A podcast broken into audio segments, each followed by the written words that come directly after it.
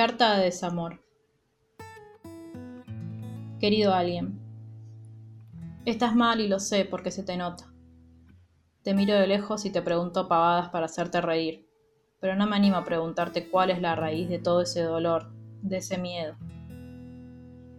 Hace un tiempo que hablar con vos me aterra un poco, porque no quiero incomodarte y que te alejes más todavía. Deberíamos hacer un listado de las cosas que podemos hablar sin que resulte extraño y cuáles mejor evadimos. La idea me resulta inverosímil nada más pensarla, pero un poco de gracia me hace. Porque siempre te dije que eras vos el que necesitaba instrucciones para todo. Y ahora soy yo la que te pide el manual. Sea como sea, tu angustia es un poco la mía. No se trata de eso, al fin de cuentas, el querer, el amor que el dolor del otro también nos atraviese, nos interpele.